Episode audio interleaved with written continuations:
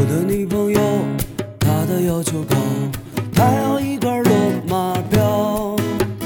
我这个穷光蛋，我怎能买得起？买得起？我去偷钱包，被人发现了，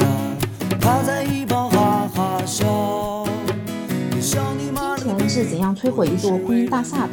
这种现实主义题材在国产片中确实不太多见，尤其是横向与国产爱情片对比，纵向与表爱国中心的红色电影对比。乌海从题材方面，我能看到导演周子阳的勇气和坚守。我是非常希望这部电影能在老兽的基础上取得进一步成功的，因为如果一部试图直面金钱巨兽吞噬婚姻与人性的片子能让资本看见它在市场上的可能性的话，那么这也意味着我们可能能看到更多不悬浮、不造作、不伪饰的国产现实主义题材。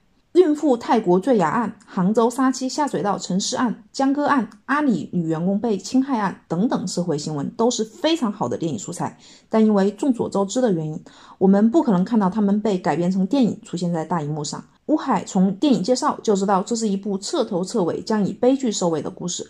这种题材决定了他必须诚实的基于现实逻辑去讲述一个被生活碾碎的婚姻悲剧。但遗憾的是，这部电影失败了。它失败得那么无声无息，在尚且还没有什么劲敌上映的同档期电影中，它就像水溶于海中，消失得那么轻盈，没有激起一点波澜。除了几个电影公号的通稿不断强调导演在老寿之后拒接商业片，自己几年前陷入经济危机，借了二十多个网贷的过去让人唏嘘之外，对电影《乌海》本身的探讨却神奇的缄口不言。借用葛优在《让子弹飞》里面的一句词儿。砸了，没错，这部电影砸了。它砸了的原因，恰恰是因为它太想成了，最后事与愿违。但是喷之前，先说点好听的吧。导演是用心的在设计每一场戏，人物倒立在沙滩上，随着脚步的渐进，呈现出一片美丽苍凉的乌海。这个开场挺别致的。烧帐篷那场戏有一种荒谬绝伦的美感。装恐龙对现实的隐喻，黄轩与杨子姗在空中瑜伽的那场对话戏也完成的很好。但是。再好的细节也无法弥合整部电影漏洞百出的情节。从剧作手法上说，所有人都明白，一个人要走向杀人放火这条路，一定是被逼上了绝路。影片中为了展现黄轩是如何被逼上绝路这条线，首先一开始通过三个点去写人物的当前处境。一是讨债的上门，黄轩躲在家里大气不敢出；二是杨子姗怀孕了，但却没告诉他；三是作为岳父的图门，话语中夹枪带棒的讽刺他把房子给造没了，而这个房子是他们老两口买给女儿的。这三个信息点放在影片一开始就已经是个重磅炸弹了。正常来讲，人物已经在巨大压力中喘息困难了，接下来黄轩不断重复三件事：一躲债，二找兄弟要赔偿款，三找借裸贷的女孩避债。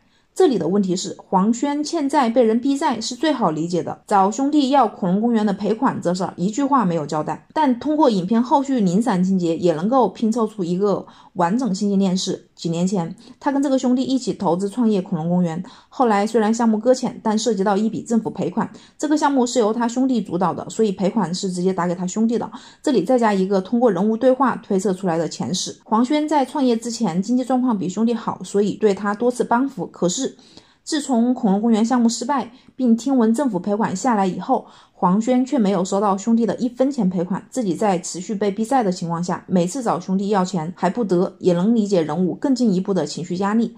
但找裸贷女孩逼债这件事，片中完全没有铺垫，甚至直到女孩死，影片结束也没交代黄轩是怎么跟人一起搞起了裸贷生意，什么时候搞的，而且怎么就从头到尾就只逼债这一个女孩呢？这是因为恐龙公园项目失败而不得不进行的另外的一个非法的创业项目呢？还只是临时起意，正好有客户，也就顺水推舟赚个生活费的零工？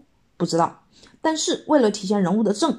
女孩在被黄轩另一个哥们儿循循善诱的启发下，因为还不了钱，决定肉偿。黄轩义正辞严的拒绝了。下一幕，黄轩因为在车里被女孩生扑，他心思缜密的删除了行车记录仪。女孩想肉偿黄轩被拒绝，通过后面一个镜头，观众大概能猜测出来，黄轩的哥们儿大概率跟女孩发生了关系，因此女孩也默认了自己这笔钱已经通过身体还清。结果。黄轩的哥们儿睡了女孩不说，还把她的照片发上网，逼得女孩找黄轩算账，最后死去。这前前后后的人物关系已经让人混乱了。裸贷项目是黄轩跟这个哥们儿一起做的，女孩被黄轩哥们儿睡了之后，黄轩不知情，并且认为他必须还钱，结果睡了女孩的哥们儿也不认账，还把照片发上网。黄轩收到女孩控诉才知情，这整个过程，黄轩作为一个重点参与了裸贷项目的人，又时时刻刻不在场的状态，会让人觉得，以他这种品性，怎么会选择跟那种下三滥搞这种下三滥的勾当呢？而且以他的智商，他也完全斗不过这种无原则、无底线的人呢。如果说裸贷女孩这条线因为完全不合理而没用，对促进人物的困局没有帮助，又似乎不是。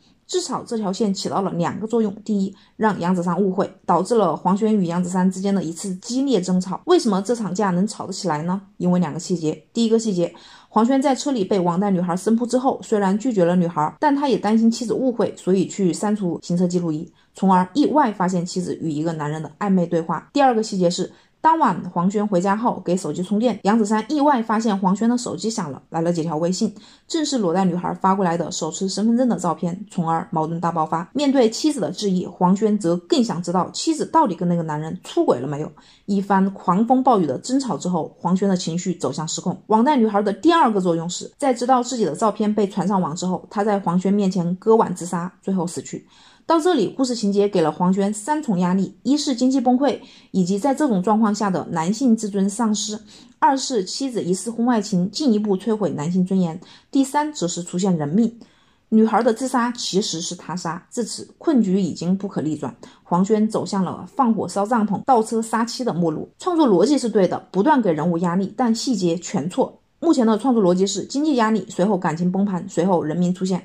但这种设定看上去合理，却以非常简单粗暴的路径去铺设了人物的失控，从而远离了常态生活中经济对婚姻细密又极具破坏力的捣毁战争。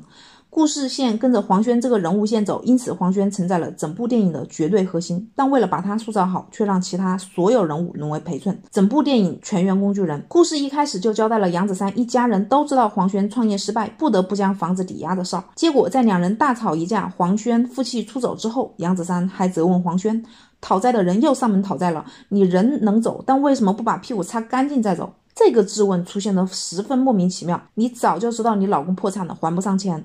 如果你不想担责任，你就第一时间离婚，明确债权。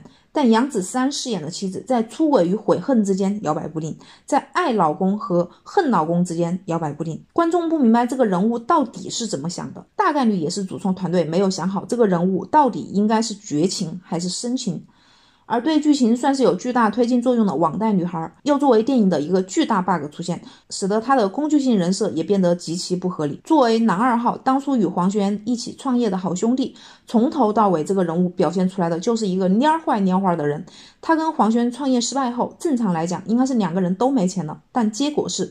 黄轩被人追债追到家了，而他又开始了新的创业，在草原上搞露营。有钱创业，没钱还债。黄轩被逼到绝路，只能烧帐篷这一条路吗？能告他吗？能让法院冻结他的资产吗？能先试试其他路径，直到走不通，再迫使人物走上绝路吗？然而，付出巨大的牺牲就能把黄轩这个人物塑造好吗？看完电影，我对这个人物的观感是不喜欢、不讨厌、不同情，哪怕让人讨厌呢？观众能收到的讯号是，我做人不能像他这么讨厌。电影也没给到。在发稿之前，我看完了一部挪威电影《在糟糕的日子里》。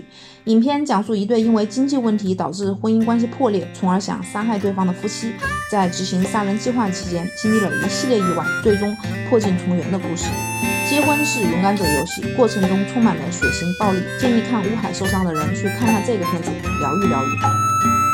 今天早上又没洗脸。又是我一个人吃的饭，碰见熟人打了个招呼，我进了家牛肉面。我说老板来一个大碗的辣子多的油泼滚滚面。老板说滚滚面完了，要不给你来个扯面。我钩子往下一坐，就再都没粘穿。没想到老板还嬉皮笑脸的给了我一根烟，我接过来一看，我是他哥去，居然是个贼吧？我说老板这都啥年代了，你咋还抽这呀？你先。老板说钱不好挣，能抽就不错了。想像以前俺们在农村抽的都是旱烟，钱不好挣，能抽就不错了。像以前俺们在农村，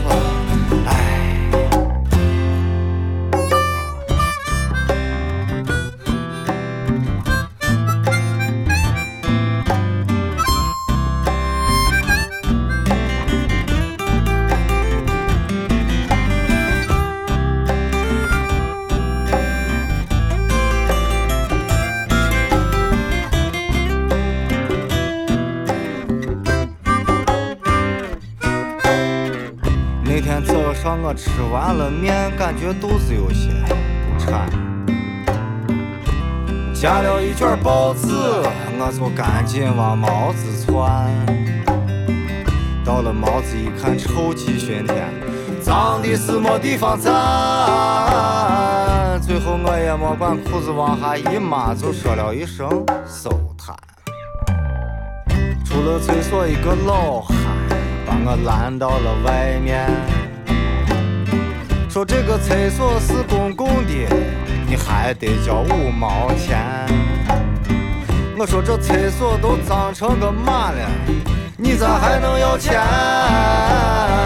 老汉说没办法嘛，回头还把我教育了两句，说娃呀，钱不好挣，能上就不错了。像以前俺们在农村，坑坑就解决了。钱不好挣，能上就不错了。像以前俺们在农村，我挖个坑坑就解决了。